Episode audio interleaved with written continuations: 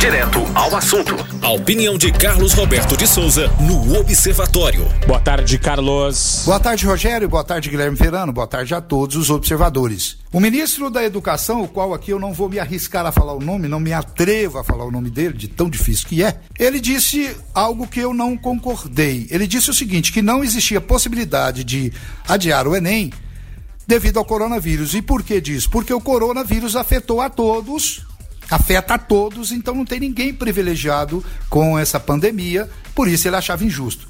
Ora, gente, mas nós, ele esqueceu que nós vivemos num país de uma diferença social enorme e que várias pessoas que vão fazer o Enem, eles não teriam condição nem sequer de ter internet em casa. Então, ao ponto de alguns alunos do Rio Grande do Sul que eu tive informação que eles, eles tinham professores, pagavam professor né, para dar aulas especiais à distância para eles.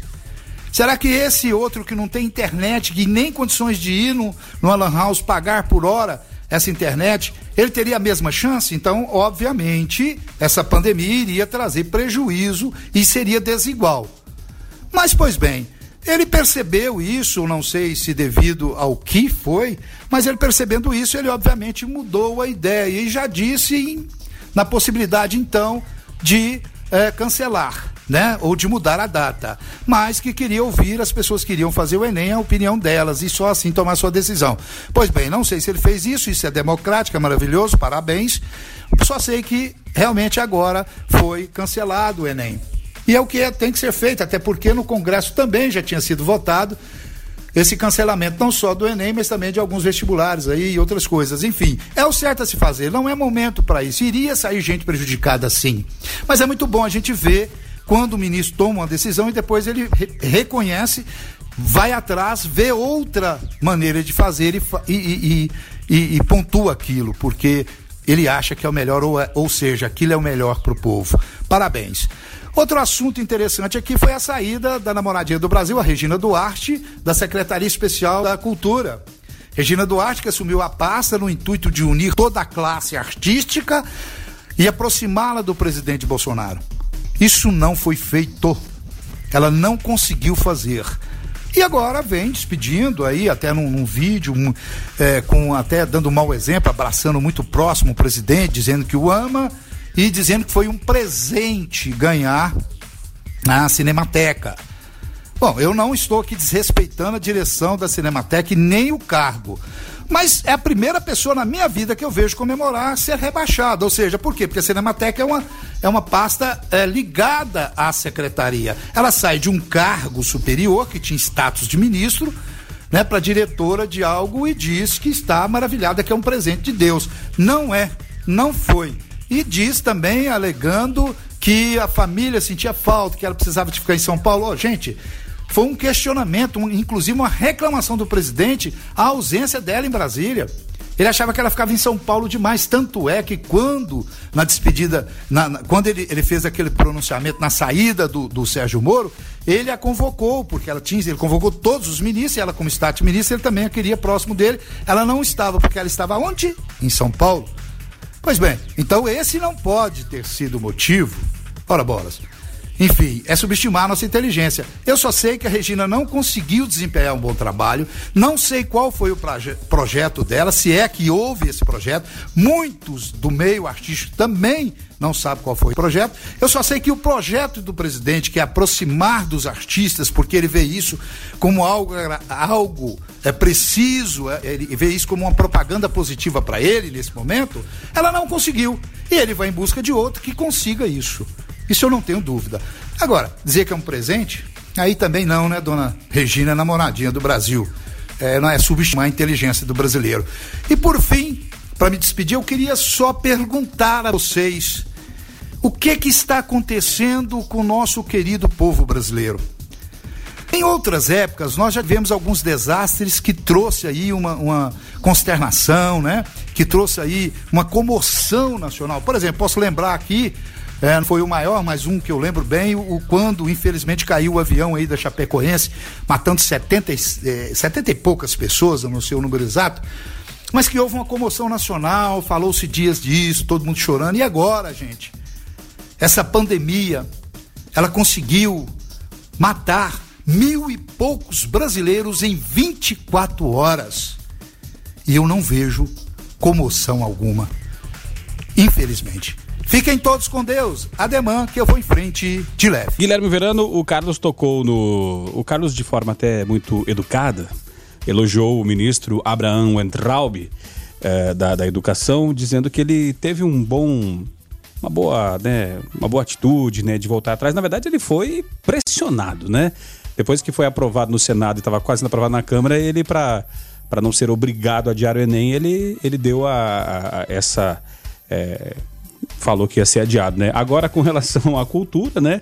Já uh, ventila-se a possibilidade de Mário Frias, ator, uh, e também de Antônia Fontinelli, que era a mulher do Marcos Paulo, né? Uh, e aí eu fico pensando, né? Mário Frias, Antônia Fontinelli, é, Dr. Ray querendo ser ministro, dizendo que está preparado para ser ministro da Saúde, é, enfim. Tem hora que é melhor os militares mesmo, né? É. Não, mas é, é um governo militar, né? Tem tanto general para lá e para cá, comandado por um capitão, enfim, né?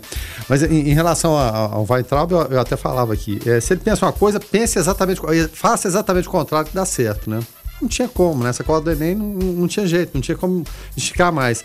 E olha só, né? Para quem tava brigado, né? Mas fizeram as pazes, estão namorando, tal qual Regina Duarte, Bolsonaro e o Maia. Foi uma sugestão do Maia, falou o presidente. Melhor adiar o Enem, porque senão o senhor vai sofrer uma derrota aqui na Câmara e vai pegar mal. Assim foi feito e o Weintraub teve que, teve que engolir. Mas é outro também que está ali no fogo brando, né? O, o Weintraub também da mesma forma, por conta de Centrão né, se apropriar de alguns cargos. Trump tomando uma decisão republicana. Não, o Centrão não vai lotear isso aqui, não. Mas em algum momento o presidente Jair Bolsonaro vai ter que optar ou pelo Centrão ou pelo Weintraub. Ou então o Weintraub recua e cede né, o, o, o que o Centrão quer, né? É, são, são cargos aí que movimentam bilhões e bilhões e permanece no governo. Então, é a alternativa que é essa para ele. Em relação à Regina Duarte, é, eu tô até vendo a, a notícia aqui, o, o Mário Frias, né, ex-galã da, da, Malhação, deve é, realmente ser confirmado como novo secretário especial da, da Cultura. A Regina Duarte, ela assinou uma portaria em 78 dias. É porque ela não está acostumada com Brasília também. A gente até falava, ia, ia ser tragada. Quando a, a, a parcela ou lavista não gosta de alguém, já era. Não tem como, né? Não tem como. Ela foi desautorizada em várias decisões que tomou e não tinha jeito. Ela não acha que a terra é plana, mas ela conhece Asa Branca, né? Que foi a terra lá de Roque Santeiro. Lá era diferente. As praias do Leblon também, das novelas de Manuel Carlos. Então, não se adapta a Brasília. Ganhou, teve, procurou a saída honrosa, né? Uma saída honrosa, né? Vai ser o quê? Vai cuidar da Pinacoteca lá de São Paulo, vai ficar perto dos familiares, mas evidentemente ela entrou na, na fritura também. Vamos ver se o Mário Frias se comportar direitinho, é capaz de ficar. Mas vai ser o quinto já, vai ser o quinto num espaço de tempo tão curto, né? Própria cultura brasileira. Agora, o que me chamou a atenção, até para poder fechar esse assunto e ir para o intervalo comercial, é a senhora Carla Zambelli, né? Aquela que foi que trocou mensagens com o Sérgio Moro, é, e ela é, articulando uma saída honrosa para Regina Duarte, né? Para não sair frita, né? É, e eles até fizeram um vídeo dizendo que não, que não teve fritura, que não. foi no máximo banho-maria. E ela já crava que Mário Frias é o mais cotado para assumir, assumir, a secretaria com status de Ministério da Cultura. Não, ele vai assumir. Ele vai assumir. Ele vai assumir. Você pode ter certeza absoluta que ele, que, que ele assume, né? Só se o hecatombe acontecer. Porque, puxa vida, até a, a cara da juventude, é o frescor da juventude, né? É, é, comunga das minhas ideias do presidente. Então, não tem por que não assumir, né? Evidentemente. E em, relação a, a, ela, tentou articulações também com a, a Zambelli, com o ex-ministro Sérgio Moro, não, não, deu, né? Mas com a Regina Duarte foi mais tranquilo fazer essa, essa, essa articulação aí. Você vê lá numa, um articulador, então, né? Uh, o assunto agora é a questão da Covid-19 com relação às prisões, né? nas prisões do Brasil. Nós já tratamos do assunto pela ótica econômica, pela ótica da saúde, psicológica, por diverso, pela, pela ótica religiosa, com o Frei eh, Ronildo e Frei Flávio Noleto aqui também. Eh, e agora nós vamos falar com relação a, a essa questão da Covid-19 nas prisões. Né? Eh, o presidente da, da Comissão Interamericana de Direitos Humanos da Organização dos Estados Americanos, Joel Hernández Garcia, defendeu que os países adotem medidas alternativas à prisão para reduzir os impactos do novo coronavírus na população carcerária. Ontem, o Distrito Federal registrou a primeira morte por Covid-19 de um preso na penitenciária da Papuda. e a confirmação do primeiro caso da doença na Penitenciária Federal de Brasília. Para tratar do assunto, estamos recebendo é, nosso parceiro aqui da Rádio 96, professor Edergênio Vieira. Ele é professor graduado em Pedagogia e Letras, pós-graduado em Metodologia do Ensino Superior e Linguagem e Educação Escolar, mestrando do Programa de Pós-Graduação Interdisciplinar em Educação, Linguagem e Tecnologias Professor Edergênio, boa tarde. É um prazer recebê-lo aqui no Observatório mais uma vez. Boa tarde, Rogério Fernandes. Boa tarde ao Guilherme Verano, nosso Botafogo, que não é aquele Botafogo lá da Câmara. Tô me né? assustando aqui. boa tarde ao Weber e a todos os ouvintes aí do, do Observatório. É um prazer estar aqui para debater esse tema tão importante e tão necessário nos dias de hoje, né? Porque nós nos importamos com muitas pessoas. Nós nos importamos com os nossos familiares, nós nos importamos com os professores, com os profissionais de saúde. Só que tem uma população que é cidadã também, que está encarcerada em situação de privação de liberdade, que necessita do olhar do poder público. E mais do que isso, necessita também desse olhar cristão por parte das pessoas em relação àquelas pessoas e a situação daquelas pessoas naqueles locais, nessas situações do, do, do, de presídio, de privação de liberdade no Brasil e no mundo. Eu acredito que na hora que nós falamos do assunto aqui, muita gente já parou o carro para já vou mandar uma mensagem então, uh, se você vai mandar mensagem agora tomado por uma emoção rompante, por gentileza, áudio de até um minuto, ou se não, escreva uh, o seu texto para que a gente possa uh, não precisar editar a sua mensagem, não precisar interromper o seu raciocínio, tá? Para a gente começar esse bate-papo, professor, a Covid-19 chegou nas prisões e o resultado disso pode ser trágico para a sociedade? Sem dúvida, o, o... Rogério, porque é o seguinte, o Brasil ele tem a terceira maior população carcerária do mundo. Nós só perdemos para os Estados Unidos e para a China, é, é, é, é, ironicamente, né? Hoje, de acordo com dados do, do Infopen, que é o levantamento nacional de informações presidiárias, o Brasil tem aproximadamente 726 mil pessoas em privação de liberdade. Desse número, é, aproximadamente 250 mil pessoas têm algum tipo de doença, algum tipo de comorbidade. Inclusive, a, situação dos presídios é uma situação muito delicada porque aproximadamente 30% da população carcerária brasileira tem algum problema respiratório, como a tuberculose, por exemplo, o, o Rogério Fernandes. É, é, uma situação no Brasil que, é, enfim, é, é, de conhecimento de todo mundo. Se nós temos 726 é, é pessoas em privação de liberdade, de acordo com os mesmos dados do Infopen, o nosso número de vagas é de aproximadamente 436 mil vagas. Então, presídio brasileiro é sinônimo de superlotação. Quer dizer, vai totalmente de encontro às determinações sanitárias hoje que pedem que as pessoas tenham o quê? Isolamento social, que elas tenham acesso a máscaras, que elas tenham acesso às condições higiênicas básicas, que elas possam lavar as mãos, que elas possam viver no, numa situação de salubridade, de salubridade, né? No local salubre. Então, a situação do dos presídios brasileiros é, é uma situação extremamente ao contrário do que é recomendado para prevenção ao coronavírus. Então, o que, que a gente tem nos presídios, para ser bem é, é, é, sucinto? Nós temos uma verdadeira bomba dentro dos presídios. Se um, um daqueles detentos for infectado, vai ser alastrar para os outros detentos naturalmente. Não só os outros detentos, mas também como os policiais, os agentes carcerários que trabalham naqueles locais, assim como os profissionais de saúde que também exercem funções naqueles locais. O Tiago Coelho, por aqui participando, ele fala: olha, é, com relação. Isso prova que o isolamento social não dá certo. Se o isolamento social funcionasse, não estariam soltando os presos. É a participação aqui do Tiago.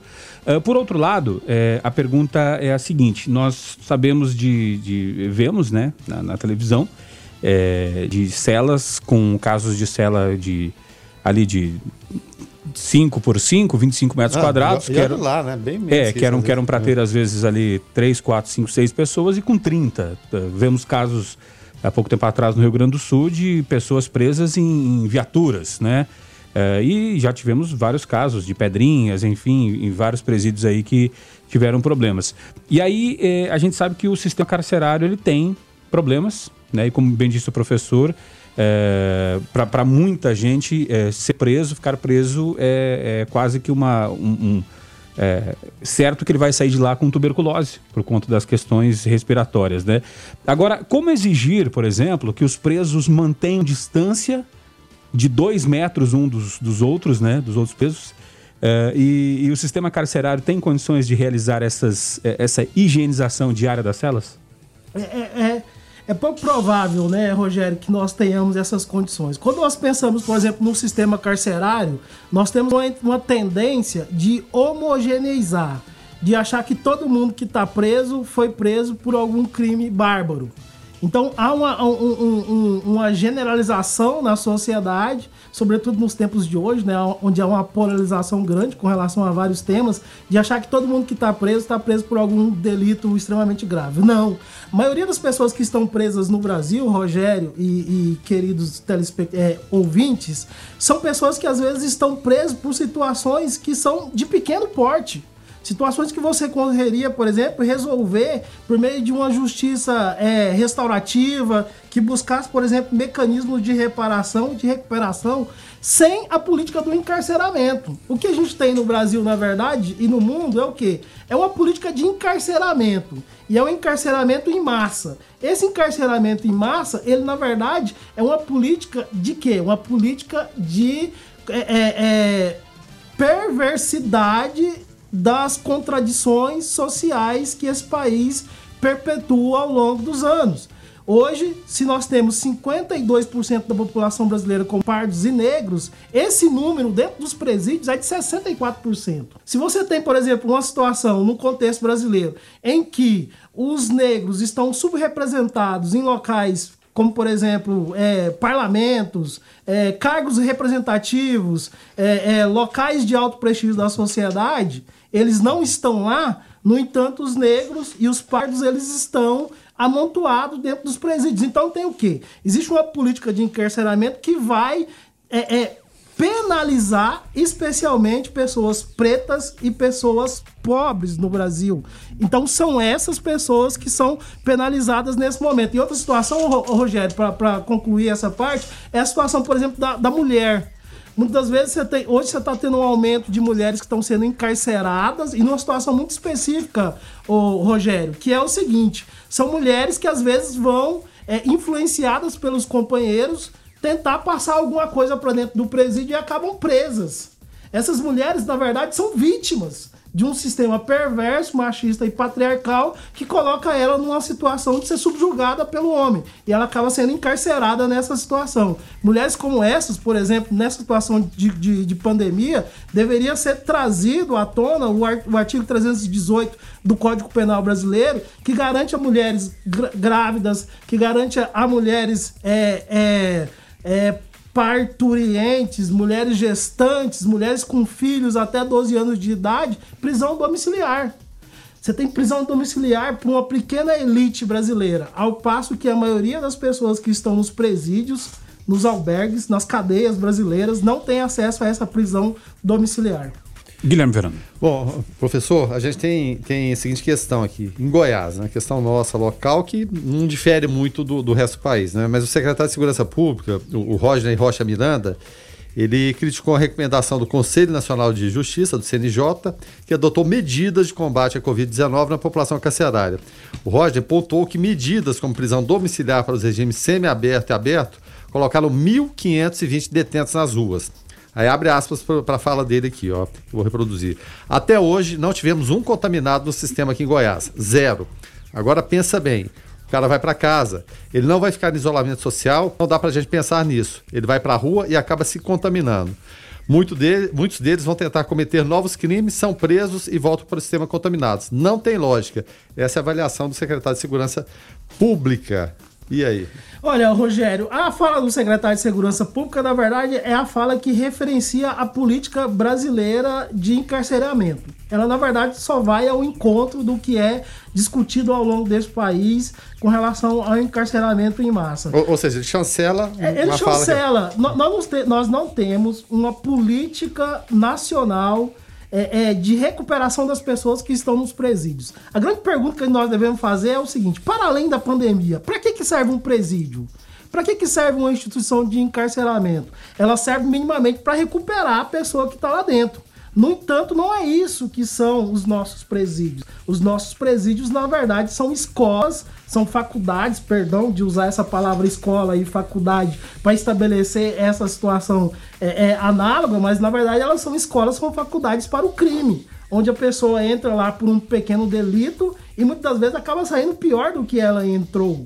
O que nós não estamos defendendo, e, e, e, as comissões de direitos humanos, as entidades, inclusive a própria pastoral carcerária nacional, lançou um manifesto no início de março chamando para uma política é, é, nacional de desencarceramento, sobretudo nessa, nesse momento da, da Covid-19. E essa política nacional de desencarceramento, ela pede o quê? Que sejam tomadas medidas concretas como o desencarceramento de pessoas presas para evitar exatamente a pandemia da Covid-19. É, a garantia da lei de execução penal, que elas sejam cumpridas, garantindo o, o, o, aos presos o quê? O mínimo de dignidade, dando fim às condições torturantes mencionadas na, no, no, manifesto, né? Situações, por exemplo, como essa das mulheres grávidas, né? Se a, se a mulher está grávida dentro de uma situação de restrição de liberdade, por que não garantir que ela possa passar esse período do parto, esse período da criança é, é, é na, numa situação de, de, domicílio. Se nós tivéssemos, Guilherme, é, cadeias, presídios que tivessem condições de estabelecer esse isolamento social, seria é, o ideal que essas pessoas continuassem lá dentro, até mesmo porque cometeram algum delito. Mas a questão não é essa, e, e eu não me preocupo em dizer essa, isso, sabe, Guilherme? Hum. A, a, questão é que nós não temos uma política de restauração, de recuperação das pessoas que estão lá dentro. Então, aos olhos da sociedade, as pessoas que são lá são o quê? São, na verdade, lixos. São é, entulhos humanos que merecem, na verdade, morrer. Quer dizer. E mas, que a Covid é uma boa oportunidade é, de isso acontecer, inclusive. O que a gente tem aí, o pensamento geral das pessoas são isso, mas eh, não é isso que é uma instituição de encarceramento. Na verdade, uma instituição de encarceramento é, é uma política para a restauração daquele indivíduo que foi colocado lá dentro numa situação de, de excepcionalidade, porque cometeu algum tipo de delito ou algum crime, sabe? Se nós não pensarmos de forma holística, nós vamos continuar tra tra tratando as partes pelo todo, ao invés de compreender que, na verdade, é preciso tratar o todo pela parte. E hoje nós estamos falando com relação aos efeitos da, da Covid-19, né? É, com relação aos presídios, né? E um levantamento feito com a ajuda de equipes do programa Justiça Presente indicou que até a última sexta-feira, dia 15, havia 1.118 servidores do sistema prisional com teste positivo para a Covid-19 com 17 mortes. Entre os presos, o número de contaminados era 830 e o de mortos 30. 115 contaminações e uma morte a mais do que o número divulgado pelo Ministério da Justiça e Segurança Pública. Uh, eu interrompi o Guilherme Verano antes do, do, intervalo comercial que tinha um questionamento. Fala aí, Guilherme. É, a gente falando assim, é, é muitas vezes a perversidade do, do, nosso sistema prisional, né? Ah, mas aí é, é, o ouvinte questiona, muita gente questiona, ah, não, tá preso, tem que ficar lá mesmo, tem que morrer, apodrecer, mas não é, não é esse o, o, o foco, o objetivo da entrevista. Mas ah, aquelas disparidades que tem em relação a bancas de advogados caros, oportunidades que, que, a, que a lei propicia. A gente teve o caso lá do, do Valacir de Alencar, que ele é apontado como líder do PCC lá no estado do, do Paraná, e foi colocado em prisão domiciliar em razão do novo coronavírus. Aí colocaram uma tornozeleira nele e fala: Você vai ficar tranquilo? Vou, vou ficar tranquilo. A primeira providência dele foi tirar a tornozeleira e, e, e dar no pé, né? Só para pegar aqui, ele foi condenado a 76 anos de prisão por crimes como tráfico de drogas, de dinheiro. É, e, e aí, como, como lidar com essa tipo situação quando muitas vezes a gente vê na, na mídia pessoa que muitas vezes nem cometeu um crime, É, teve um caso até de um, um irmão era muito parecido com o outro, o outro estava usando a identidade, era o irmão gêmeos, aí foi preso, provou-se que ele não era culpado, mesmo assim demorou-se um tempo enorme para ele sair da cadeia, e você vê uma situação dessa aqui, que uma pessoa condenada a 76 anos, evidentemente perigosa, e saiu. É, esse, esse caso, ele é, ele é simbólico, né, Guilherme? Para nós entendermos as relações dentro de uma instituição social, por exemplo, como o presídio. Mas essa relação de disparidade de acesso, por exemplo, a uma banca de advogado, de acesso à justiça efetiva, ela é uma exceção à regra, porque a maioria das pessoas que estão presas, né, muitas vezes é, é, já estão lá com um tempo maior da pena que se ele fosse julgado. Você Já tem estar casos, livre, né? Você já tem casos lá de pessoas que já pagaram a, a dívida com, com a justiça, sabe? Mas o que você traz aí é interessante nesse aspecto. Por quê?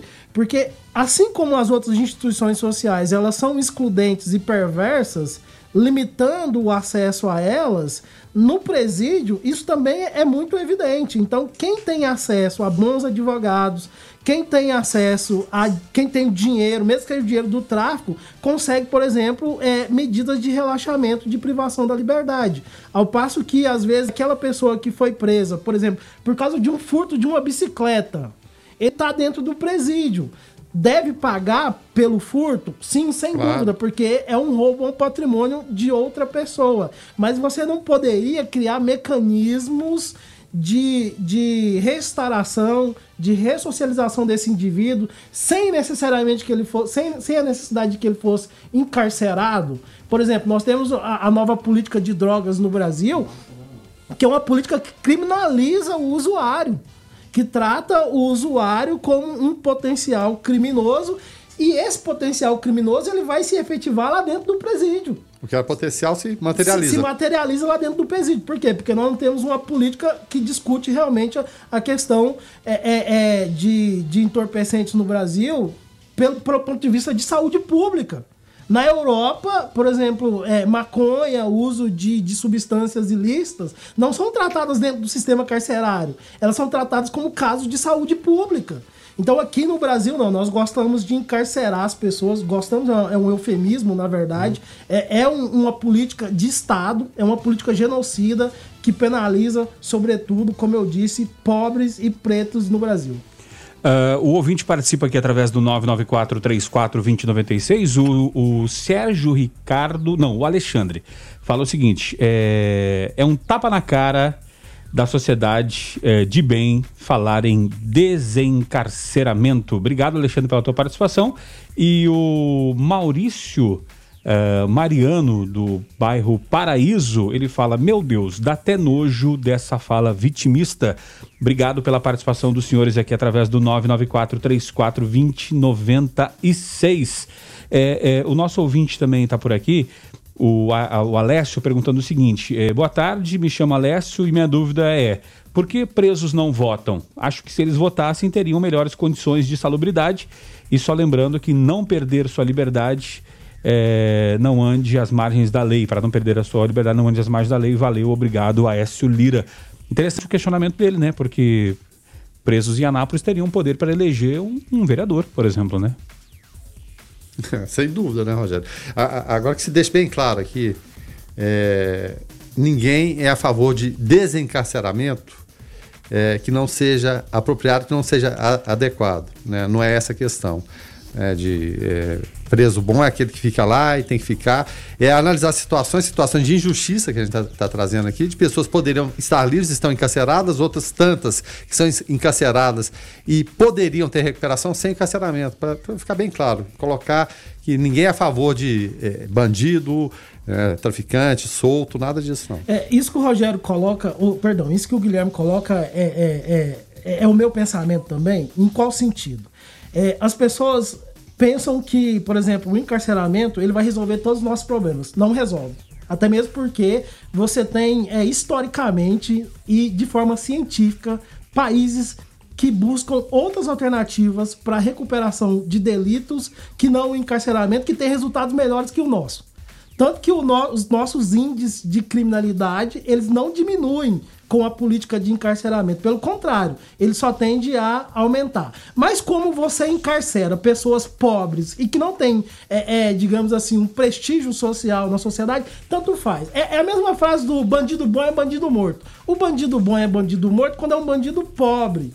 Se ele tem algum recurso, ele não vai ser tratado nem como bandido e nem vai ser bom a morte dele. Vou dar um exemplo. Nos Estados Unidos, a cada 25 pessoas no corredor da morte, verificou-se que pelo menos um era inocente.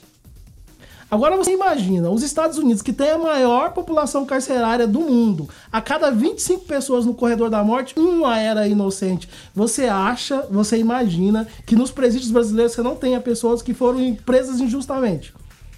Não existe nos presídios brasileiros pessoas que estão lá presas, mas que não deveriam estar. Quantos e quantos casos. Eu recomendo duas séries nesse, nesse tempo de, de, de, de quarentena, né?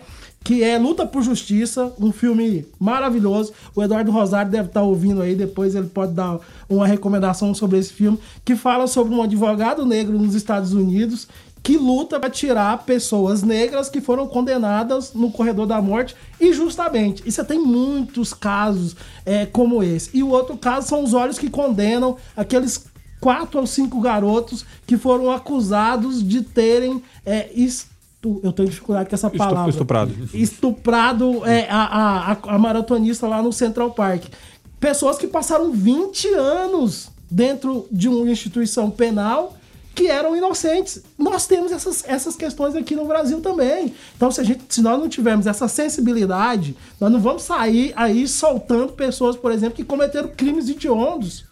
Nós não vamos sair daí soltando pessoas que cometeram crimes bárbaros, mas você precisa entender que esse sistema precisa corrigir as desigualdades. Não, e só para pegar um exemplo clássico americano também, em relação a ter a, a, a condição e contra todas as evidências acabar, você soltou o Jay Simpson. O Jay Simpson é um caso clássico, era, era preto, jogador de eh, futebol americano, participou de, de vários filmes e tudo ali. Quem, quem observa fala, não, foi ele, não foi tem ele. como não ser, foi, né? Mas é, gastou fortunas de milhões de dólares, né? torrou toda a sua fortuna e conseguiu liberdade. Apesar de todas essas condições, ainda mais numa sociedade é, racista como, como a americana. O Ricardo Belchior, lá do bairro Dom Felipe, está por aqui e fala o seguinte: olha, na minha opinião, Uh, se espalhar o vírus nas penitenciárias, vai haver mortes em massa. Precisamos de políticas de prevenção para não acontecer o aumento da criminalidade em nosso país. Obrigado pela participação, Ricardo. Já o Aurélio Almeida fala o seguinte: o participante sem contraditório está fazendo apologia às drogas? Interrogação. Querendo mudar a tipificação do crime? Interrogação. Uh, o Rafael também por aqui. Fala aí, Rafael. Boa tarde, meu nome é Rafael, gostaria de participar da, do debate que vocês estão falando. Eu sou advogado e queria apenas fazer um apontamento na fala do, do convidado de hoje. É, na verdade, o uso de droga no Brasil ele não prende ninguém. Houve a despenalização da, do, do crime de uso de droga. A pessoa fica com passagem, a pessoa fica com a sua, seu nome restrito ela vai responder por um procedimento, mas ela não vai presa. Então é um equívoco dizer que as pessoas vão presas por uso de droga. Né? É, concordo em todos os outros pontos, mas apenas fazendo esse apontamento. Obrigado, Rafael, pela tua participação. O Guilherme Verano tem um questionamento, uma questão para ser levantada. Fala aí, Guilherme. Uma questão ou uma questão? No, to, no, tocante a essa questão, Guilherme Verano. tá certo. Bom, é, é, bom, são passados quase 90 anos. O movimento integralista brasileiro, lá nos anos 30, ele tinha é, aquele lema, né? Deus, pátria e família. Isso nos anos, anos 30. Hoje, quase 90 anos depois, o presidente Jair Bolsonaro vai lançar, lançou o partido com essa base: é Deus, pátria e família. Eu não, não vou falar nem de pátria nem de família, vou falar de Deus. Não seria é, falar de Deus, é claro, você aceita os princípios cristãos, mas não seria uma incoerência, uma incongruência, ao mesmo tempo que você fala em religião, fala Deus acima de tudo, você falar que bandido bom é bandido morto? É, o que marca esse governo, Guilherme Verano, na minha opinião, são algumas contradições, né? Sobretudo nessa perspectiva, né? Porque é, é um governo que faz o discurso, digamos assim, o discurso cristão, o discurso em defesa da família, nós costumamos dizer que o Bolsonaro é um homem que gosta tanto da família que ele defende, principalmente a família dele, né? Isso. E a gente verifica isso daí é, é nos meios de comunicação, enfim, Ministério Público em cima dessa questão e a Polícia Federal também. Agora, essa questão é uma questão incoerente, sobretudo pelas pessoas que reverberam esse discurso do Bolsonaro, no sentido de defenderem a família e é, louvarem é, situações onde, por exemplo, uma pessoa que, enfim, cometeu algum tipo de crime foi morto no, no, no, numa determinada situação. Nós estamos, eu não estou aqui, eu, Edergênio, não estou aqui fazendo uma defesa do, da, daquilo que aquela pessoa praticou e que eu penso que é totalmente errado. O que eu estou dizendo é o seguinte: é que discursivamente a mensagem que você passa para as pessoas é uma mensagem de naturalização da violência. E essa naturalização da violência, ela afeta o cotidiano das pessoas. Se você tem um discurso que é um discurso beligerante, esse discurso, essa discursividade, ela atua especificamente dentro da sociedade. Você tem casos assim, exemplos clássicos. Tem uma amiga minha que estava fazendo um, um, uma pesquisa de mestrado nesse aspecto. Ela identificava pessoas que colocavam, por exemplo, em reportagens sobre as, é, é, homicídio de pessoas é, que cometeram algum tipo de crime, pessoas que iam lá e colocavam, por exemplo, bandido bom é bandido morto. Você ia lá no perfil dessas pessoas e você via fotos em defesa da família. Fotos em defesa, por exemplo, da, da moral e dos bons costumes. E então, princípios você, cristãos. Então você tem um discurso contraditório nesse aspecto. É o mesmo discurso, por exemplo, são pessoas que são contra medidas é, é, é, de é, interrompimento de gravidez, mas que são a favor da morte. Você tem uma incoerência nesse aspecto. A pessoa, ao mesmo tempo, ela se posiciona contra é, é, medidas de interrupção de, de gravidez, mas ela vai para a rede social defender que pessoas sejam mortas. Você tem uma incoerência muito grande nessa questão aí, mas na verdade é porque você não tem uma base sólida de pensamento. É, é, é o simples falar pelo falar. E eu costumo dizer o seguinte: quem fala demais, às vezes não tem nada o que dizer da Bom Dia Cavalo, como falava vovó. O Vitor Oscar uh, fala o seguinte: acho que em vez de vitimizar os presidiários negros e pardos e mulheres que supostamente tenham sido influenciadas por não apresentar ideias uh, para que os presos saudáveis pudessem ajudar em limpeza de locais públicos, para ajudar a não proliferar o vírus. Precisamos de apresentar ideias e soluções, não só destacar os problemas. É a, a opinião aqui do Vitor Oscar. E o Sérgio Ricardo está por aqui também trazendo a sua participação. Fala aí, Sérgio. Eu quero dar os parabéns aí ao apresentador do programa Observatório. Aqui é o Sérgio Neves, jornalista e quero parabenizar também ao rapaz que está fazendo a entrevista aí, referente aos presidiários, ao pessoal do presídio. Parabéns para ele, que ele está certíssimo. É isso aí que acontece no nosso Brasil. As pessoas estão lá e não são tratadas como devem ser, né? não são recuperadas. Lá realmente é uma faculdade de bandidos. A pessoa entra não sabendo nada, quando sai, sai professor. Isso é real. Parabéns para vocês aí do programa Observatório. Obrigado, Ricardo, pela tua participação e até só para uh, eh, colocar uma situação, é, nós, é, cada lugar tem uma realidade, né? Como disse o Tiago certa feita, que é, a, a, algumas polícias aqui matavam mais que o coronavírus, o Tiago Coelho, aqui em Goiás, a questão do crime organizado, ela não prospera muitas vezes porque a polícia é bota quente mesmo, né? Agora, em outras praças, o crime organizado, de fato, ele é organizado. E às vezes o cidadão cai por um delito, e aí não estou dizendo que ele está uh, eh, errado em ser preso, não. É, é, foi, foi é, errou, tem que pagar pela, por aquele crime dele. Só que ele vai chegar no presídio muitas vezes, Guilherme, ouvintes e professor Edergênio e Weber, e é, aprendiz no crime, como disse o professor Edergênio. Chega lá, o, o presídio, assim como o país está polarizado, dividido por duas é, facções, assim como na política também existem facções dentro dos presídios. E aí ele chega lá, às vezes o simples fato dele morar na comunidade A ou na comunidade B já faz ele ter que escolher uma das facções uh, para ser integrante. E se ele cai no pavilhão de uma facção ao qual não faz parte da comunidade que ele mora, ele corre risco de vida. E aí, o, o chefe da outra facção vai, resgata aquele menino, salva a vida dele e fala assim: Ó, oh, meu querido, agora é o seguinte, agora tu me deve um favor. E às vezes aquela pena é uma pena pequena, por um delito que não foi tão grande. Ele pagou a pena dele ali em seis meses, um ano, e quando ele sai, ele está devendo um favor para aquele chefe é, daquela facção e ele tem que cometer um crime maior para poder pagar aquela dívida. É, e aí, meu querido, aí é, é onde começa um ciclo vicioso e é muito difícil tirar. O Luiz Fernando ele traz até uma, uma questão aqui muito interessante que ele fala o seguinte: ó, essa história de colocar encarcerado para trabalhar é possível haver reabilitação mesmo? Ou o sistema carcerário é um caso perdido? O caso do Luiz Fernando do Parque Ilhas questionando. É, antes de responder ao Luiz Fernando, deixa eu só é, é, concordar com a opinião do Ricardo, Ricardo Belchior é, ele está correto. É preciso que os presídios tenham e o Estado forneça os equipamentos de proteção individual aos presos, aos profissionais que atuam dentro daqueles espaços.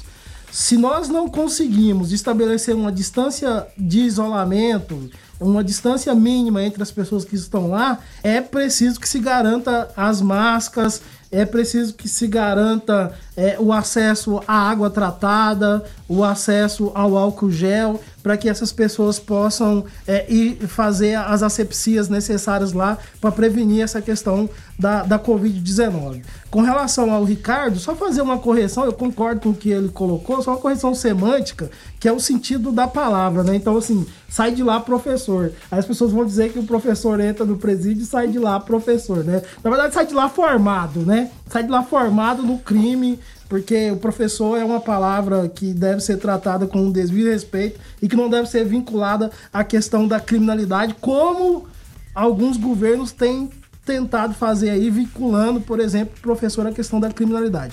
Com relação ao Luiz Fernando. Só, só um parênteses, professor Edergênio. É, é, eu, eu nesse período de pandemia, eu virei um especialista em séries que eu nunca tinha visto, né? É, e aí, assistindo La Casa de Papel, de Papel. É, pela, é, influenciado pela minha companheira, é, eu percebi o quanto que pessoas que criticam é, é, o sistema carcerário brasileiro romantizam um ladrão é, europeu, né? O chamam de professor, os idolatram, compram camisetas, estampam porque e, e cantam Bela Tchau, Bela Tchau, Bela Tchau, porque é romântico. Não, é romântico. E, Glamour, né? E, cham, e chamam de professor. Não, e abrindo até outro parênteses, né? O Roland Biggs, a, a Solta tem, tem, pagador inglês, virou artista aqui no Brasil. Teve o Mike, da turma do, do Balão Mágico, teve um filho aqui, nunca é, é voltou somente para Inglaterra, não, não por isso, pela vontade própria, já estava no final da vida, vou morrer na minha pátria. Mas virou, né? Romantizou, ficava na praia, dava autógrafo, tirava fotografia com as pessoas, ganhou dinheiro, viveu. e só para falar, só pra é, é tamanha foi o sucesso da série, né? É, é, era para ser. É, lá na Europa foi uma temporada.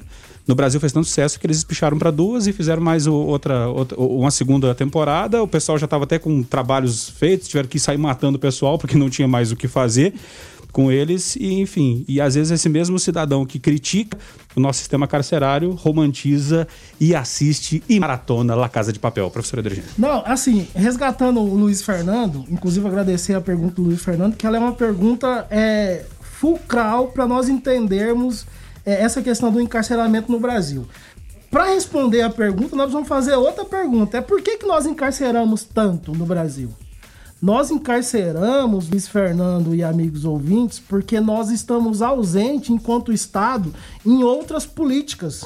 Nós estamos ausentes na política de educação, nós estamos ausentes na política de acesso à saúde, nós temos uma das maiores desigualdades sociais do mundo, por isso nós tentamos resolver os nossos problemas encarcerando. Por quê?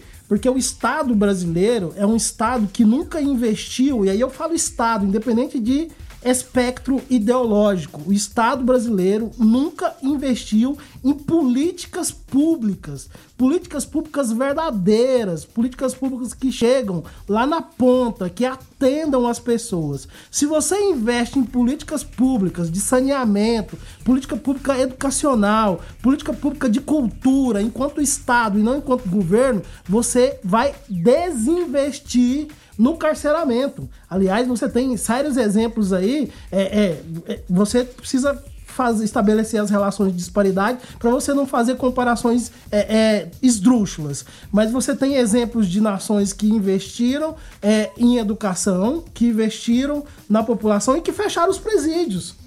Obviamente que nós temos pessoas ruins na sociedade e que elas não serão contidas pelo modelo educacional. O problema no Brasil é que a gente faz da exceção a regra e da regra a exceção. E aí nós encarceramos de forma maciça. A nossa política para resolver os problemas sociais no Brasil é uma política de encarceramento. E aí eu vou ser chato aqui e vou insistir. Nós encarceramos especialmente pessoas jovens, pessoas negras e pessoas pobres. São essas pessoas que estão dentro dos presídios. Júlia da Vila Jaiara tá por aqui. Fala aí, Júlia.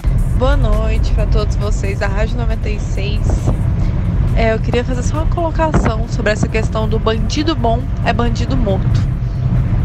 É, é muito fácil você falar isso quando não é com você ou quando você é mero espectador colocando lenha na fogueira ali. Mas quem é que vai moderar que bandido que é bom morto? É aquele bandido que roubou o mercado para alimentar sua família? É aquele bandido que roubou dinheiro público e colocou no proposto para enriquecer? É aquela pessoa que sonegou informação na declaração do imposto de renda para não ter que pagar, aquela pessoa que achou 10 reais na rua, olhou para os lados, sabia que era de alguém dali, mas pegou sem ninguém ver. Todo mundo vai para o mesmo sistema prisional, todo mundo é bandido nessa história. Por que, que bandido bom é bandido morto? É porque não é com você. Porque quando é, a gente tenta passar pano. Quando é com alguém da nossa família, a gente tenta passar pano mas quando não é com a gente, é muito fácil falar que é melhor ver a pessoa morta. Valeu, Júlia. Obrigado pela tua participação. E, e há de se lembrar uma coisa, né, Guilherme? Existem níveis, né? Existe o cidadão que cometeu um pequeno delito, o cara que é bandido profissional, e existe o cidadão que não pagou pensão alimentícia, por exemplo, né? E vai tudo pro mesmo balaio, né? E, e esse aí, rapaz, a justiça pesa esse me vai mesmo, né? Porque no, o Brasil tem a maneira de falar, tem lei que pega, tem lei que não pega, mas a da pensão alimentícia, essa pegou, né? Essa aí funciona, a gente tem vários outros exemplos assim de coisas que não pegaram. É, por um tempo estava até pegando o bandido do colarinho branco, né? As gerações, ah, mas que bandido colarinho branco é esse? É exatamente aqueles engravatados lá de Brasília, né? Colarinho branco, alguns acabaram indo para cadeia, outros, né, a, coisa já, já desandou. Então são gradações diferentes, né? Às vezes são medidas diferentes, medidas desproporcionais para pessoas que né, estão lá por motivos totalmente diferentes. São crimes, evidentemente, mas na sua devida gradação. É, falando aqui com relação à questão é, de, de, tanto, não só de Goiás, mas do Brasil também, né? O Conselho Nacional de Justiça, o CNJ, afirmou ser ilegal a proposta de utilizar containers para separar presos no sistema carcerário durante a pandemia do novo coronavírus. Pela proposta, os presos em flagrante seriam separados de outros detentos durante a pandemia, sendo isolados aqueles que apresentassem sintomas da Covid-19 e que precisassem de atendimento médico. Em nota, o CNJ afirmou que a utilização de containers em prisões é tema sobre qual o CNJ e o STF já têm posição firme a respeito da ilegalidade. A opção é ilegal, ainda que sejam somente criadas celas em enfermarias, afirmou o órgão. Pela proposta, os presos em flagrantes seriam separados de outros detentos durante a pandemia, sendo isolados aqueles que apresentassem sintomas da Covid-19 e que precisassem de atendimento médico. É, doutora é, professora Edergene, a pergunta é a seguinte. É, tudo bem, é, é encarcerar o cidadão num, num container é, já, já tem, já tem posição aqui do CNJ do STF. Agora, de forma excepcional, não seria o mesmo, o, o, o mesmo precedente de, do hospital de campanha, que às vezes é de lona, não tem as mesmas, a mesma estrutura de uma UTI, mas é um momento excepcional. Não poderia se abrir um, um, um parênteses aqui, abrir uma exceção para poder separar esse pessoal e, e tirar eles da, da aglomeração de dentro do presídio? É, é, o, o, que você pergunta é interessante, Rogério, e aí nós vamos entender, por exemplo, o que, que significa uma prisão. O Michel Foucault ele escreve um livro que é um clássico que se chama Vigiar e Punir: A História das Prisões, onde ele fala da gênese, do nascimento deste modelo de encarceramento. Por incrível que pareça, é, nós começamos a encarcerar as pessoas para tratar da, das pessoas. Uma das primeiras instituições de encarceramento no mundo não, foi as, não foram prisões, foram hospitais que serviam para encarcerar e para tratar as pessoas. Pensando nisso, Rogério, a partir deste modelo de encarceramento, que é, por exemplo, um hospital, o presídio, a prisão, ela é um outro modelo de encarceramento. Assim como, por exemplo, um hospital psiquiátrico é um outro modelo de encarceramento. Para um caso clássico, é o Pinel, né? O Pinel do Rio de Janeiro virou até é, é, é, assim, sinônimo de loucura. O cara tá Pinel. A sua comparação, ela é uma comparação que ela traz é, é, valores não equivalentes. A situação de uma pessoa em convalência é diferente de uma pessoa no estado físico é, normal, numa situação de encarceramento dentro de um container. Nós tivemos situações de salas de aulas construídas dentro de container e a sociedade achou um absurdo, né? O, o, o, caso, o caso, dos meninos do Flamengo que foram incinerados dentro de container. dentro de container. É, é, qual que é a especificidade do container? Container é, é, nesse aspecto, por exemplo, enquanto hospital de campanha, numa situação provisória, né? Numa situação em que a pessoa vai passar pouco, pouco, pouco, poucos momentos ali dentro. A situação de você, por exemplo, utilizar containers é que de repente isso vire uma situação permanente de repente a gente começa a empurrar essas pessoas para dentro desses containers. Participação aqui através do 994-34-2096. O nosso colunista, o Carlos Roberto, uh, mais uma vez, uh, que além de, de, comentar, ou também ouve o programa, uh, por aqui participando. Fala aí, Carlos. Boa noite aí, Rogério. Boa noite, Guilherme Verano. Né? Carlos entrando mais uma vez. Boa noite a todos os observadores. Eu, eu, só queria colocar, ponderar alguma coisa. Eu vi muitas participações, algumas falando de vítima. Ah, é, vamos, estou vitimizando né, a situação. Mas deixa eu te perguntar uma coisa. Será que aquela pessoa, não estou generalizando, por isso que, é que eu acho que todo todo mundo que genera, toda unanimidade é burra. Então nós não podemos generalizar nada. Temos que ver caso a caso e é preciso fazer isso também no nosso sistema penitenciário. Agora veja bem, aquele cidadão, aquela pessoa que não teve chance, que o Estado não deu chance nenhuma a ela, nasceu num lar desequilibrado, pai brigando com mãe, às vezes espancando a criança, ela cresce nesse ambiente e o que nós devemos fazer a essa criança é instigá-lo a ser bandido e trancafiá-lo e esperar que ele morra? Ou teremos que ter uma política preventiva tentando ajudar a essa criança para que ela possa ter chance de ser cidadão? Gente, isso não é vitimizar uma situação, isso é ser humano. Nós precisamos de humanizar a vida e não fazer o que todos estão fazendo não se preocupando com nada. Fiquem todos com Deus, adelan, que eu vou em frente de leve. Obrigado, Carlos, pelo comentário. Guilherme Verano e professor Edergênio, a palavra está com os senhores. E por favor, nosso convidado.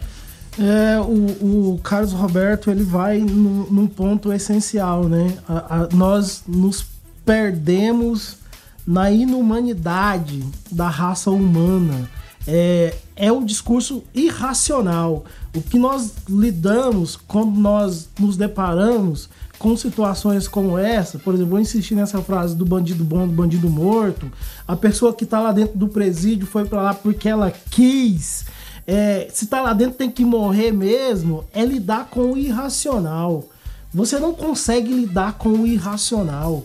O irracional ele produz regimes totalitários e, e produz é, é, é, fatos, por exemplo, como o Holocausto.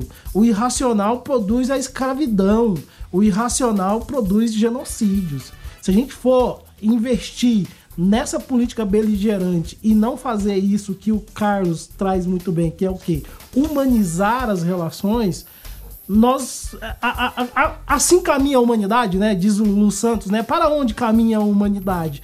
Ao que parece caminha para um precipício, porque cada vez mais nós ouvimos é, posições extremas. Não estou dizendo que as pessoas têm que concordar com aquilo que as outras pessoas falam em gênero, número e grau, mas você precisa ouvir, você precisa ponderar. Você não pode fazer da sua situação excepcional a, situação de generalidade, sabe? Se você não levar em conta essas questões, nós não temos isso que existe, que se chama humanidade.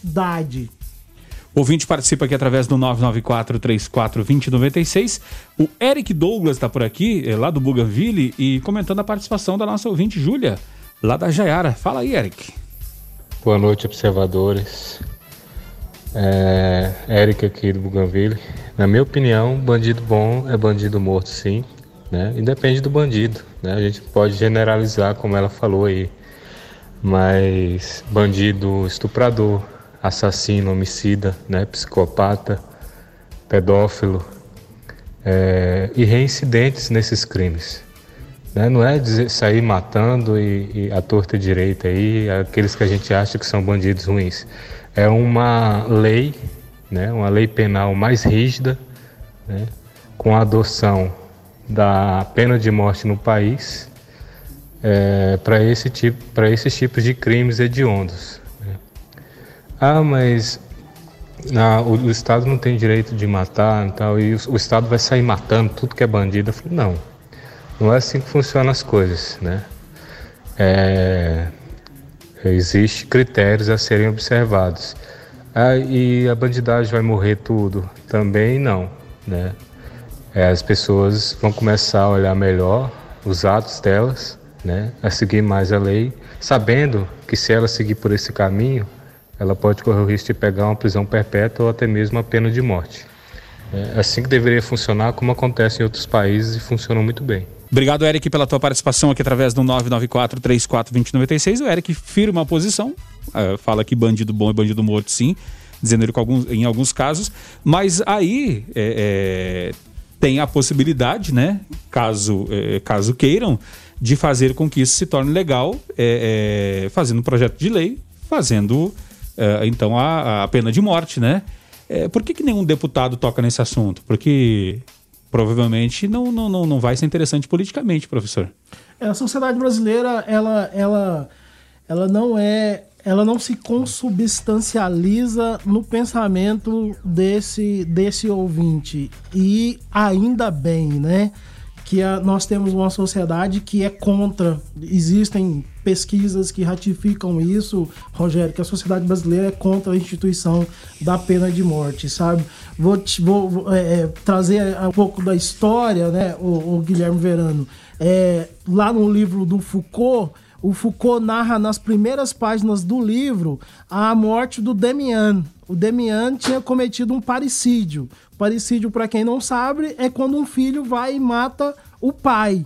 Qual foi o castigo do Demian? Ele teve os membros inferiores e superiores amarrados por quatro cavalos e esses cavalos saíram em direções opostas.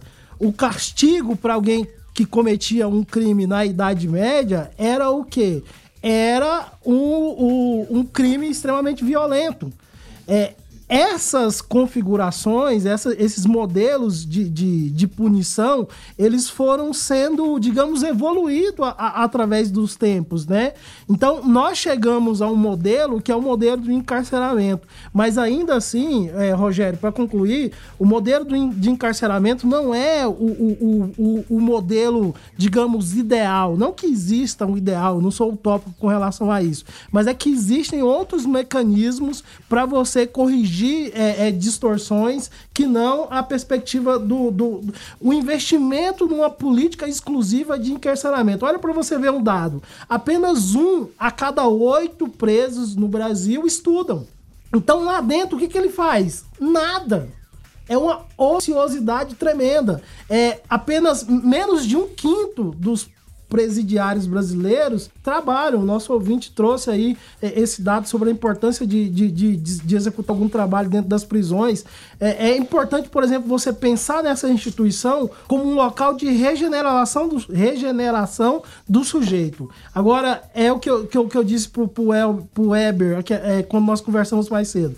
Quer dizer, os presídios eles só são problemas quando acontece alguma coisa lá dentro. Ou quando a pessoa que está lá dentro vem para fora. Caso contrário, ele não é problema nenhum. Por quê? Porque a gente não vê, nós não estamos sentindo o que, que acontece lá. Sabe? E isso é, é uma falta de desumanidade tremenda, na minha opinião. E até só para abrir um parênteses aqui, né, com relação ao que disse o Douglas, né, de bandido bom ser bandido morto, e aí eu, eu questionei a respeito de por que não se torna lei, né? Eu esqueci, né, Guilherme, que quem faz as leis são os deputados e muitos deles não têm é, interesse em que haja pena de morte. Já pensou se corrupção virasse pena de morte? Aí ia ser um tremendo tiro no pé, né? Uh, Guilherme Verano, a informação. Bom, é, é porque a gente está falando aqui a nível nacional, mas a gente tem, tem, tem demandas, né, demandas é, urgentes, prementes aqui em Anápolis, né, principalmente. Aí vamos, vamos pegar um, um, um, caso de ouvinte que mandou um áudio, inclusive, para a gente, não é, Weber? É, olha só, o filho da Maria do Carmo, ela tem 53 anos. Ela reclama da impossibilidade de visitas devido aos protocolos de saúde. Ela visitou o filho pela última vez em março. Segundo a unidade prisional de Anápolis, não há detentos com suspeita de Covid-19. Aí falam, tem uma nota grande aqui, né? É, é, é claro, respondendo para ela, falando em, em, relação a bloqueio tático, dia de acesso à unidade foi realizado, entrega particular de alimentos né, e materiais de higiene, é, ela está ocorrendo normalmente, que não, tá, não, não estaria faltando. Né? Mas em, em, em relação a, a, isso, até que a gente está falando da, da humanidade, porque a gente esquece muitas vezes que do lado tem um filho, do outro lado tem uma mãe. E aí, como é que fica, professor? É, é, é, esse é um caso que mexe de forma sensível com as pessoas, né, o Rogério? É, infelizmente, é, Guilherme, perdão, hoje eu estou confundindo. Não, aqui é toda a mesma coisa. É, e, infelizmente, hoje, quando você fala de direitos humanos no Brasil, parece que é quase um palavrão, né? Você falar de direitos humanos no Brasil hoje soa como um palavrão, né? Mas nós não podemos pensar assim. Nós, pode, nós temos que pensar que aquelas pessoas que estão encarceradas são pessoas que merecem uma segunda chance. Todo ser humano merece uma segunda chance. Isso quer dizer que nós vamos esquecer é, é, o crime que aquela pessoa cometeu de forma alguma. Mas nós também não podemos simplesmente abandonar essas pessoas dentro dessas instituições. E quando nós falamos das pessoas que estão em privação de liberdade, Guilherme, nós também não podemos esquecer dos profissionais que estão lá dentro, que também estão expostos a, a, ao coronavírus. E que não estão presos e que vão retornar para suas casas. vão retornar para suas casas. Então, é, esse ser humano que também trabalha lá dentro é um ser humano que também pertence a uma estrutura social, que é uma estrutura social extremamente perversa, extremamente punitiva e que provoca é, é, é efeitos nele também. Então, assim, é todo um sistema. E não é à toa que se chama sistema, né? É sistema penitenciário. Ele envolve o quê? Ele envolve juízes, ele envolve a nossa polícia, ele envolve toda uma cadeia, com o perdão do trocadilho, que está envolvida lá naquela questão. Porque você olha para o presidiário e você só vê o fim, mas você não vê o que gerou o presidiário. Aí a culpa é minha, a culpa é sua, a culpa é do político que meteu a mão no, no recurso público que era para ser construída a escola, que meteu a mão no, no recurso público que era para construir a universidade, a escola técnica. Nós olhamos só para o indivíduo e esquecemos a totalidade. Essa, essa é a grande dificuldade hoje, né? As pessoas só olham uma parte. Elas não têm uma percepção holística das coisas. Então tá lá, é um problema isolado. Não à toa nós isolamos as cadeias e os presídios. Não à toa nós jogamos elas para longe das cidades, porque nós não queremos ver. É a mesma coisa, Rogério, a situação das, das pessoas de rua em tempo de Covid-19. Quais são as ações que estão sendo feitas para as pessoas que estão em situação de rua? Estão sendo distribuídos máscaras? Estão sendo distribuído álcool gel? Essas pessoas estão se alimentando? Essas pessoas têm acesso a um banho? Essas pessoas têm acesso a uma dignidade? Porque nós cobramos direitos humanos, Rogério, dentro das cadeias, mas é preciso direitos humanos fora das cadeias também. Para essas pessoas que estão em situação de rua.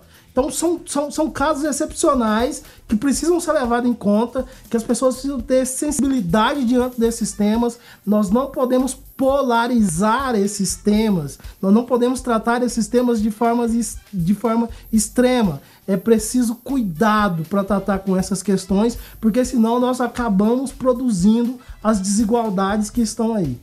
É, a dona Maria do Carmo, inclusive, mandou um questionamento aqui, uma, uma mensagem. Fala, dona Maria. Oi, boa tarde. É, quando você aí da, vocês aí da rádio tiver assim notícia, eu souber quando vai abrir as visitas do presídio, por gentileza, me avise aqui no meu WhatsApp, tá? Sou Maria do Carmo, que acabei de falar com, com o repórter. Obrigado, dona Maria, pela tua participação. Então, dito isso, deixa eu agradecer aqui a participação do professor Edergênio Vieira, que gentilmente é, nos ajudou a fazer esse programa de hoje. Professor Edergênio, é, graduado em Pedagogia e Letras, pós-graduado em Metodologia do Ensino Superior e Linguagem e Educação Escolar, mestrando do programa de pós-graduação interdisciplinar em Educação, Linguagem e Tecnologias. Professor Edegênio, é sempre muito legal o bate-papo com o senhor e até uma próxima. Obrigado. Muito obrigado, Rogério Fernandes, Guilherme Verano, Botafogo, nosso Botafogo. É, ao, não é Guilherme Maia, não. Tá ao Eberwitch, a todos os observadores. E eu só tenho uma coisa para dizer: se você é capaz de tremer diante de cada injustiça praticada no mundo, então, pode me chamar de companheiro e de companheira. Partindo já pro finalzinho do observatório, a Shirley, a Shirley, aliás, Couto, né? Ela fala: "Boa noite.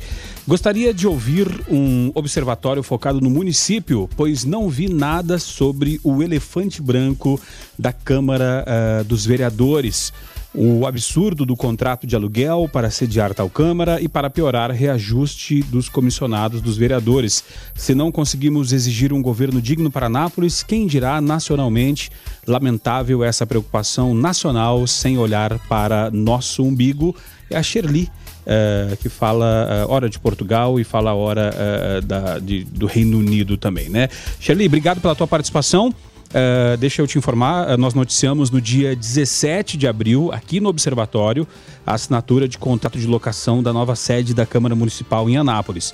No dia 7 de maio, falamos aqui também no Observatório de que não há impedimento legal de a obra antiga da Câmara ser retomada. Estiveram aqui no estúdio Fernando Costa, advogado em direito empresarial, e o sócio e sócio do escritório Naves, uh, e também Carlos Cecel, engenheiro, perito uh, judicial. E ontem falamos dos comissionados, né, aqui no Foco. Tá, Shirley? Obrigado pela tua participação. Uh, quem está chegando por aqui também é Jonathan Cavalcante, para falar de Igreja em Ação. Olá, Jonathan, paz e bem.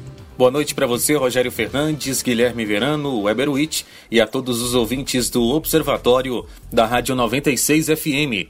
Paz e bem a todos. A Pastoral Carcerária Nacional enviou ao ministro Celso de Mello um requerimento para ingressar como amigo da corte ou amigo do tribunal na ADPF número 684, da qual o ministro é relator. O pedido tem como intuito incluir a pastoral no processo para que ela acompanhe e se manifeste ao longo do desenrolar da demanda. A ação foi apresentada com o objetivo de que sejam determinadas medidas a fim de reduzir os impactos da Covid-19 nos presídios brasileiros, bem como seja reconhecido o descumprimento de preceitos fundamentais pela omissão dos poderes públicos e pela ausência de medidas eficazes para conter a pandemia no sistema prisional. A pastoral disse: se o coronavírus se espalhar nas prisões, o risco de contaminação dentro e fora das grades é grande. A saúde no sistema carcerário brasileiro já estava em colapso muito antes da pandemia, considerando a superlotação e as doenças historicamente presentes no cotidiano prisional, afirmou a pastoral. A própria Organização Mundial de Saúde, a OMS, já recomendou que os governos busquem alternativas à prisão, visto que lugares fechados e aglomerações facilitam a transmissão do vírus. O CNJ, Conselho Nacional de Justiça, já recomendou a soltura da população carcerária em face com medida para enfrentar a pandemia, mas muitos juízes ignoram a recomendação. Essas então as informações onde a pastoral enviou um pedido ao STF para ser parte de ação que visa reduzir impactos da Covid nos presídios. Jonathan Cavalcante para o Igreja em Ação. Esse é o Observatório aqui na sua 96 FM, a FM oficial de Goiás. Ah, e só para lembrar, tá? Para nosso ouvinte que participou aqui, questionou até a respeito da, da Câmara, uh, caso queira ouvir uh, novamente, tem lá no Spotify, procura lá no Spotify o podcast do Observatório. Lá está, quando você procurar lá, vai estar salvo pelo nome, tá? Então, é, por exemplo, abrindo aqui pra, até para falar de forma mais mais contundente e didática, quando você abre lá o, o, o programa, aí lá está o, o, tema colocado, né, é, CMTT, falamos de é, entrevista com o delegado titular da primeira DP, falamos. E aí tá lá o título, então você consegue é, é, saber certinho o que foi o programa e, e escutar o seu programa, tá? Dito isso, deixa eu agradecer aqui os ouvintes. É, deixa eu pedir perdão para nossos ouvintes aqui, que foram muitas mensagens, não devido ao tempo, não conseguimos colocar todas no ar. Mas obrigado, obrigado mesmo pelo carinho, obrigado pelas mensagens, tá? Weberwitch, até amanhã. Até amanhã e a gente agradece a todos que mandaram áudios, mas que infelizmente não deu tempo de a gente colocar no ar. Tá certo. Guilherme Verano, até amanhã de manhã. Até amanhã de manhã, obrigado, é, professor Edegênio, que já, já foi, né? O, o Rogério também, o Weber, e principalmente você, ouvinte do Observatório, que participa, às vezes só escuta a gente, mas está tá sempre ligado e deixando sua opinião. Isso é fundamental. Tá certo. A gente vai ficando por aqui na sequência Voz do Brasil. Voltamos amanhã às seis da manhã no Foco 96. Fiquem todos com Deus, paz e bem.